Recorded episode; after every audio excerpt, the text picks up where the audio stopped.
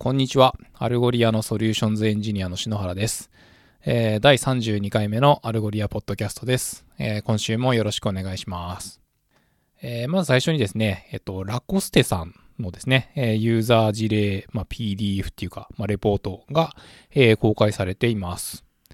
で、えっと、ラコステさんはですね、え2017年から、え e コマースのプラットフォームに、Algolia をご利用いただいているわけなんですけれども、えー、様々なメトリクスを公開してくださっています。えっと、 Algolia を、えー、入れたことによって、えーまあ、検索からの、えー、売上が、えー、150%アップしたと。で、えー、モバイルでの、えー、検索利用ですね。まあ、そもそも検索しない人が多かったのかな。まあ、あの314%アップしたと。えー、全体では、えー、210%の向上ということです。で、あと、まあ、モバイルでの、えー、検索からのコンバージョン率が、えっ、ー、と、62%アップしています。えー、全体では37%向上しているという感じで、まあ、あの、バウンスレートも大幅に下がっていて、まあ、ものすごくこう、え、成功した、え、ユースケースかなと。え、いうことができるんですけれども、え、まあ、あの、ラコステさんが、え、グローバルにビジネスを展開する中で、まあ、あの、マーチャンダイジング戦略っていうのがあるわけで、で、まあ、あの、その中でですね、えっと、検索とか、そのナビゲーション、ユーザーナビゲーションっていうところが、まあ、すごいこう、高い、えー、まあ、その、いわゆるトッププライオリティみたいなところだったということです。で、えっ、ー、と、まあ、ユーザーナビゲーションのところに、まあ、あの、インスタントサーチを導入したりとか、で、あと、まあ、パーソナライゼーションで、まあ、そのお客様ごとに、えー、最適化された、えー、コンテンツの、まあ、並び順っていうか、を、えー、実現して課題を解決してきたけれども、まあ、最終的にはですね、えー、ビジネスステークホルダーが、えー、 relevance を、こう、自ら、なんていうんですかね、その開発の人に、エンジニアの人に頼らなくてもっていう、まあ、その自分たちでビジネスの人たちが、えー、 relevance を調整できるというのが大事だったというふうにおっしゃっています。あの、 Algolia はですね、えー、グローバルな、えー、データセンターを活用することで、まあ、あの、ラコステさんグローバルで、えー、11箇所の、まあ、市場っていうか、で、えー、e コマースのビジネスをされているそうなんですけれども、まあ、あの、世界中のどこからのアクセスでも、まあ、いわゆるその爆速という検索体験を、え、実現できているというところなんですけれども、まあ、あの、それだけじゃなくてですね、まあ、あの、全くこう、ブラックボックスではないというところが、まあ、すごい気に入っているというところで、えー、例えば、そのタイポを許容するっていうところに関しても、じゃあ何文字のうちの、えー、何文字間違ってても大丈夫にするかとか、え設定できますし、えそのシノニムとか、あとは、えっと、言葉をこう、ど、どこで切るかみたいなところで、まあ、そのスペシャルキャラクターみたいなのを設定できたりするんですけれども、えそういう、えっと、設定とか、で、まあ、あとオプショナルワーズとかですね。あの、簡単にダッシュボード上で設定が行えるので、まあ、非常に重宝していると。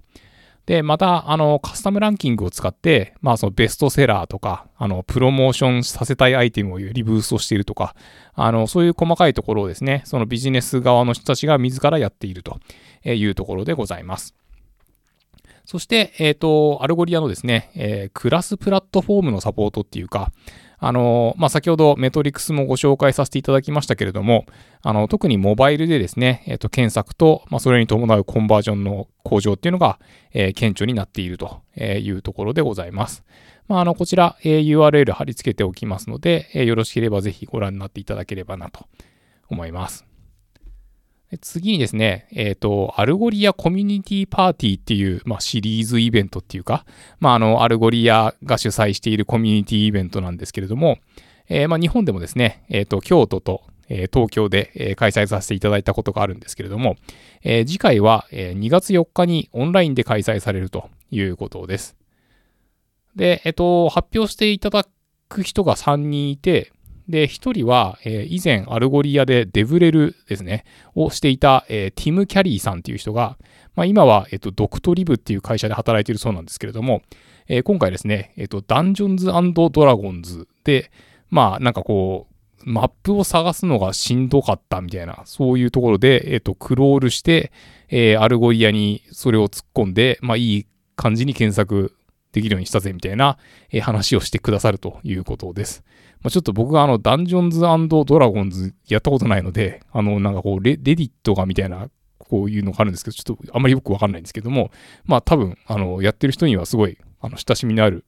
え、ところなんじゃないかなというふうに思います。で、えっと、二つ目が、えっと、VIA Studio という、え会社で働いている、え、マーク・ビークさんっていうのかな？が、えっ、と、 Mr. Boston Drinks っていうですね、あの、カクテルレシピとか、まあ、その作り方を紹介するウェブサイトに、えー、 Algolia をこう導入してくださっていて、まあ、その話をしてくださるということです。で、えっと、最後にですね、えー、 Algolia にあのトム・クロッツっていうエンジニアがいるんですけれども、まあ彼が、あの、この Vue.js の、あの、 Nuxt.js っていうフレームワークがあるんですけど、まあ、そのプロジェクトに参加してるみたいで、えー、そこで Algolia がどんな風に使われてるかっていうのをこう話してくれるということでございます。まあ、なかなかあのトピック的にもですね、えっと、面白そうかなと思うので、まあ、あの、後ほど、あのまあ、なんですかね、こう時差的に参加するのが難しくても、まあ、後ほどビデオとか公開されたりすると思うので、えー、こちらの、えっと、 Algolia コミュニティパーティーも、えー、ぜひチェックしてみていただければなと思います。次にですね、え、ー、と、まあ、昨年から、え、 Algolia の、え、CEO を務めております、え、まあ、バーナデットが、え、NRF2011 というイベントに登壇するということでございます。で、えっ、ー、と、登壇する日付が1月21日となっていて、まあ、この、えっ、ー、と、ポッドキャストを収録している日が21日なんですけれども、えー、まあ、多分、あの、日本時間の夜中っていうか、に、えー、このセッションが行われるのかなというところなんですけれども、えー、 Algolia をですね、活用して、えー、ヘッドレスコマースに AI を適用してカスタマージャーニーを最適化させるみたいな、なんかそういうこう、えー、講演タイトルとなっていて、まあ、あと英語だと、えー、Applying the Headless Commerce Approach to AI to Optimize Every Step of the Customer Journey Produced by Algoria ということになっています。まあ、あの、後からこのコンテンツが公開されるのかどうかっていうのはちょっとわかんないんですけど、あの、内容がどんなものなのか非常にこう楽しみだなというところで、まあ、あの、後ほど、あの、この声に関する情報とか出てきたら、あの、こちらのポッドキャストでもご紹介させていただきたいなというふうに思います。で最近ですね、まあ、あの、カンファレンスとかイベントにこう、 Algolia の人間が登壇するっていうのが結構多くてですね、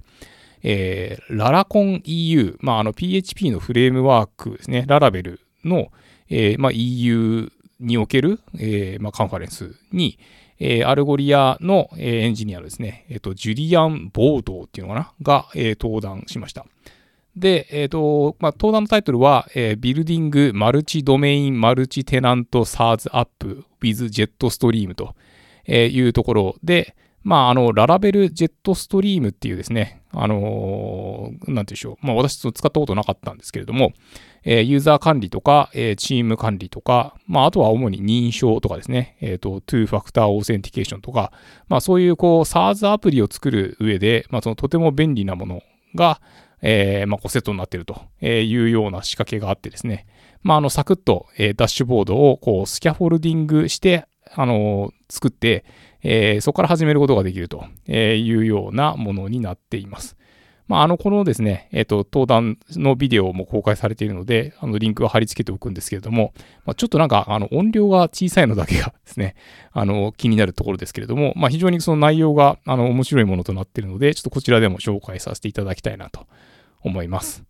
で、えっ、ー、と、まあ、データモデルは、あの、今回、えー、このララベルジェットストリームを使って、えー、こう、ブログをえー、全世界で公開しましょうみたいな、あの、そういう内容になってるんですけれども、まあ、あの、ブログなんで非常にこう、なんですか、単純な、えー、まあ、そのポストがあって、えー、誰が投稿したとか、あの、コメントがとか、まあ、なんかそういうやつなんですけれども、あの、最初そのララベル入して、えー、プロジェクトを始めて、えー、コンポーザーでジェットストリーム入れて、で、えっ、ー、と、ジェットストリームインストールみたいな、あの感じで、こう、スキャフォルディングっていうか、まあ、あの、プロジェクトを、えー、作った後にですね、えっ、ー、と、実際に、あの、そこにこう、ログインして、こんな風にナビゲーションしますみたいな紹介をしつつ、そこからはもう、あの、インテリジェアイディアで、えー、ガスガスソースコードを書いていきながら、あの、ブラウザーを使って、こう、デバッグしながらみたいな感じで、えー、話が進んでいきます。例えば、あの、複数のチームを、こう、スイッチできるようにしたりとか、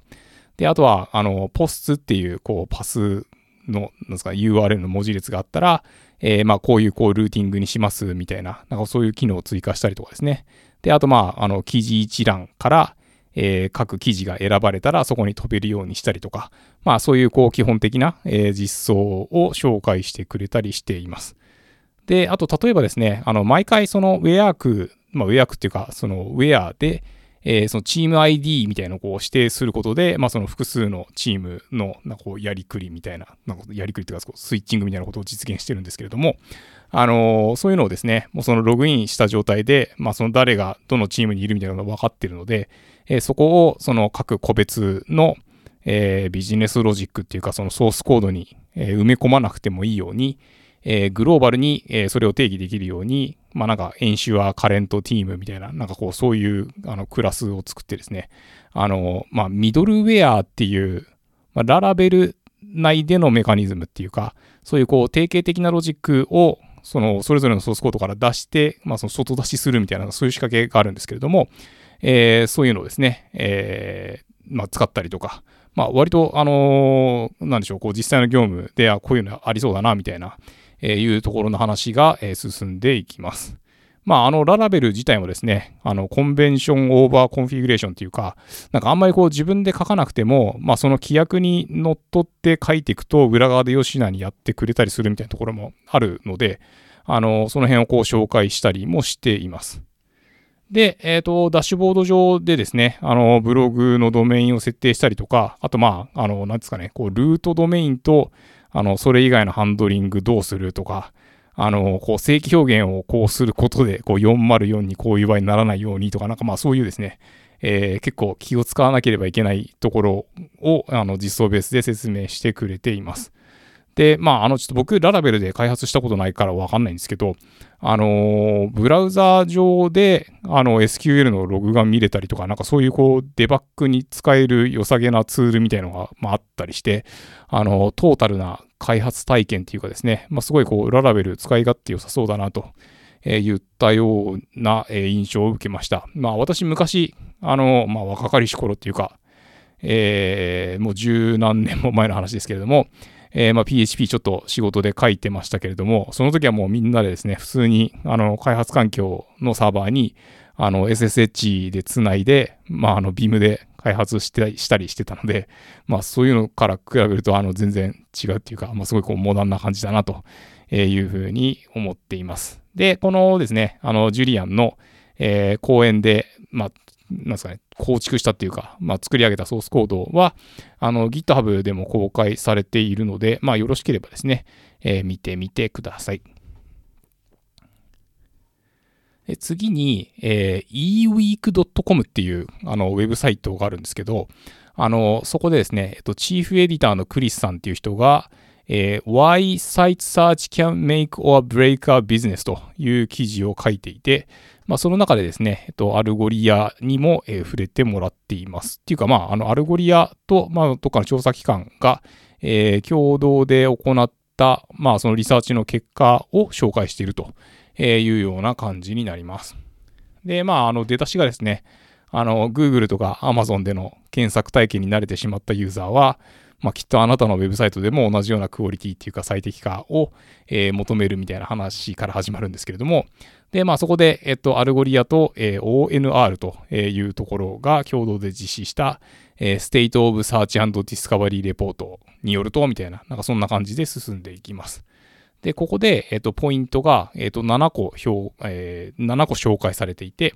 で、まあそれをこう一つ一つ、えー、見ていきます。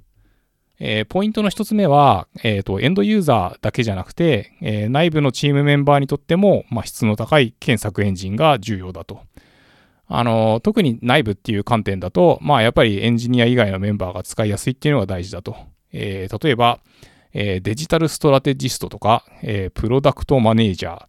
マーチャンダイザー、マーケター、え、コンテンツ編集者と、まあなんかそういった人たちが、えー、企業での、まあそのプロダクトとか、えっ、ー、と成長戦略とかを策定してるのであって、もうその人たちが、あの、直接使って、まあやりやすいっていうのが、まあ一番いいのは当然ですよね、みたいな、えことが書かれています。で、ポイントの2つ目は、えそのサイト検索を導入するっていうことに対して、まあそのプロジェクトは、えー、まあ、単なる IT プロジェクトではないと。まあ、どういうことかっていうと、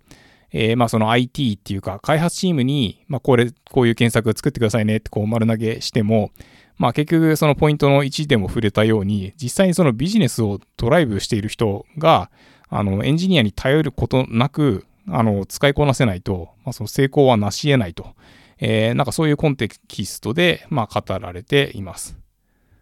で、3つ目が、えっ、ー、と、not just search, but discovery ということで、まあ、あの、単なる検索っていうだけじゃなくて、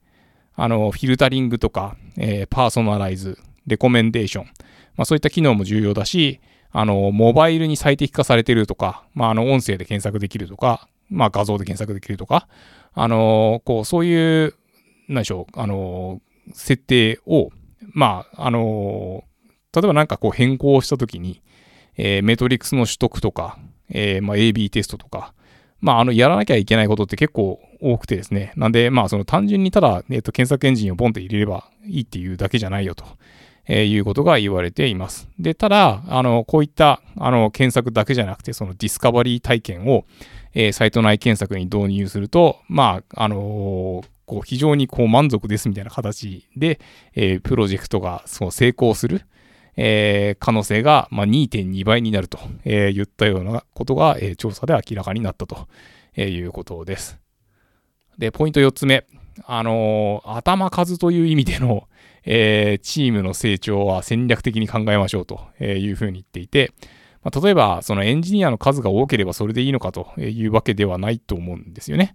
あの複雑かつ大規模なものを自分たちで作るかとか、あとは、まあ、あの、サードパーティーのツールをこう導入して、で、それをこう小さいチームで、あの、回していくかと。えー、どっちがいいのかっていうのは、まあ、一概にはもちろん言えないわけなので、あの、そこはこう慎重に考えていきましょうと。まあ、ただなんかね、あのー、もうとにかく、あの、こういうことやりたいからエンジニアの人10人雇いますみたいな感じでやって、まあ、果たしてそれがあのうまくいくのかどうかっていうのは、あの、きちんとですね、事前にあの考えてからにしましょうということでございます。で、えー、ポイント5つ目ですね。あのー、何でもかんでも、こう、機能をですね、あの導入すればいいというわけではないので、まあ、あの、これはあんまり、こう、説明しなくても皆さん、あの、お分かりだと思うんですけど、まあ、その戦略的にですね、あの、使う機能を増やしていきましょうと、えいうことでございます。まあ、例えば、なんでしょう、なんかあんまりこう、トラフィックもないのに、あの、機械学習がとかって言っても、あの、なかなかいい結果出なかったりすると思うので、まあ、あの、そういうことが言われています。で、ポイント6。あの、サードパーティーのプロダクトを使った方が、まあ、導入においては素早いよね、と、えいうことを言っていて、まあ、あの、サイト検索って、あの導入して終わりっていうわけではなくて、まあ、そこからあのこう PDCA サイクルを回していくっていうか、まあ、あのこの設定にした時にこうだったよね、あの設定にした時にこうだったよねっていうこうファインチューンをあの繰り返していくっていうことが大事なので、まあ、そういった意味で、あのすごい長い時間をかけて構築してっていうのだと、もうあの早めにあのサードパーティーのツールでえーと、ローンチしてしまえば、そこからこう得られたかもしれないフィードバックが、あの手に入るのがどんどんどんどん後ろ倒しになってしまうので、まあそう考えると、その成功への近道っていうのは、こう、どっちなんだっけっていうのは、あの、ちゃんと考えましょうねということを言っています。これなんかあの前に出てきたポイントと似ていますね。あの、単純にあのエンジニアの数だけ、えー、たくさん雇えばいいっていうわけではないですよとか、えー、いうようなところですね。で、次、ポイント7。えー、サイト検索の ROI は、まあ、高いっていう、こう、調査結果が出ていて、で、あの、今後、そういった分野に、えっ、ー、と、さらに投資を行いますと、えー、言っているところが、まあ、多いと。まあ、具体的にはその今後12ヶ月間に、えー、さらに投資が増加すると思いますかみたいな質問に対して、まあ、あの、非常に、えー、みんな、えー、投資するつもりですみたいなことを言っているということです。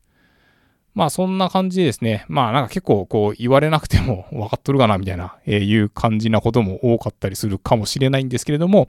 まああの実際にですね、えっ、ー、と調査を行った結果として、えー、このような結果が、えー、読み取れるということでございます。まあなんで、あのぜひですね、えー、ご参考にしていただければと思います。で次に、えー、Vue.js ベルリンっていう、まあ、えー、Vue.js の、まあ、えー、コミュニティイベント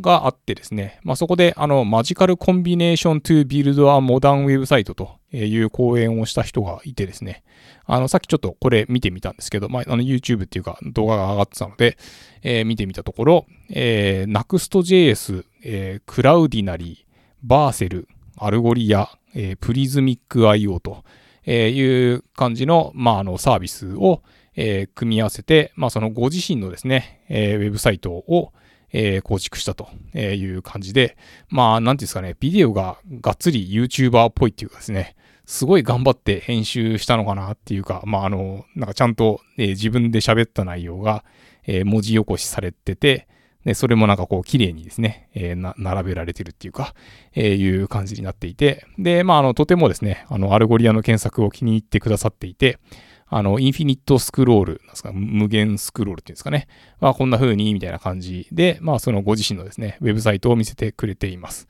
で、えっ、ー、と、 Algolia の、え indexing に関してですね、あの、こう、 Prismic IO に、まあ、コンテンツが入ってくるわけなんですけれども、それをこう、どうやって Algolia に持ってくるかと言ったところを、まあ、あの、 Prismic IO に、まあ、 webhook があるので、えー、それを使って、まあ、なんかこうデータが入ってきたら、えっ、ー、と、AWS ラムダが、えー、起動されて、えー、データをこう取ってきて、 Algolia に投入すると、えー、言ったような流れになっていると。いうのを、まあ結構あのソースコードを見せてくれながら丁寧に解説してくれるので、まああの参考になるところも多いのかなというふうに思います。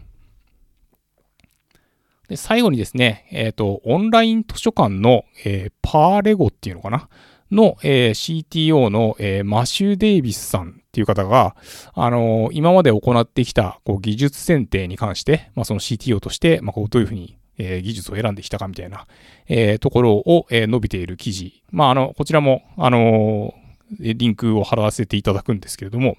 まあ、あの、以前はですね、えー、オープンソースの検索エンジンを、まあ、自分たちでやりくりしていたんですけど、まあ、あの、どうしてもその fine-tune するのに技術的なリソースとか知識っていうのが必要で、あの、まあ、なかなか、あの、やりきれなかったみたいな、えー、ところがあったそうです。で、それを、あの、 Algolia にしたことで、まあ、あの、技術メンバーにですね、何でもかんでも頼まな、頼まなくてもやりくりできるようになったというところで、まあ、あの、ダッシュボードすごい使いやすいから、えー、エンジニア以外の人も、あの、レレバンスの微調整とか、えー、まあ、それをこう AB テスティングするとか、あの、そういうのが簡単にできるので、あの、まあ、それによって、あの、検索のクオリティが、えー、劇的に良くなって、まあ、大きな価値をもたらしたということでございます。まあなんかこういうのすごい、えー、事例として嬉しいなと思いますので、まあもしですね、えっと日本でも、あのうち、あの、こんなことやってますみたいなところがあったらですね、えー、ツイッターの、えー、シャープ Algolia JP というハッシュタグで、えー、つぶやいていただければ、えー、幸いです。はい。まあ、そんな感じですね、えっと、今週は以上となります。えー、お聞きいただきどうもありがとうございました。えー、来週もよろしくお願いいたします。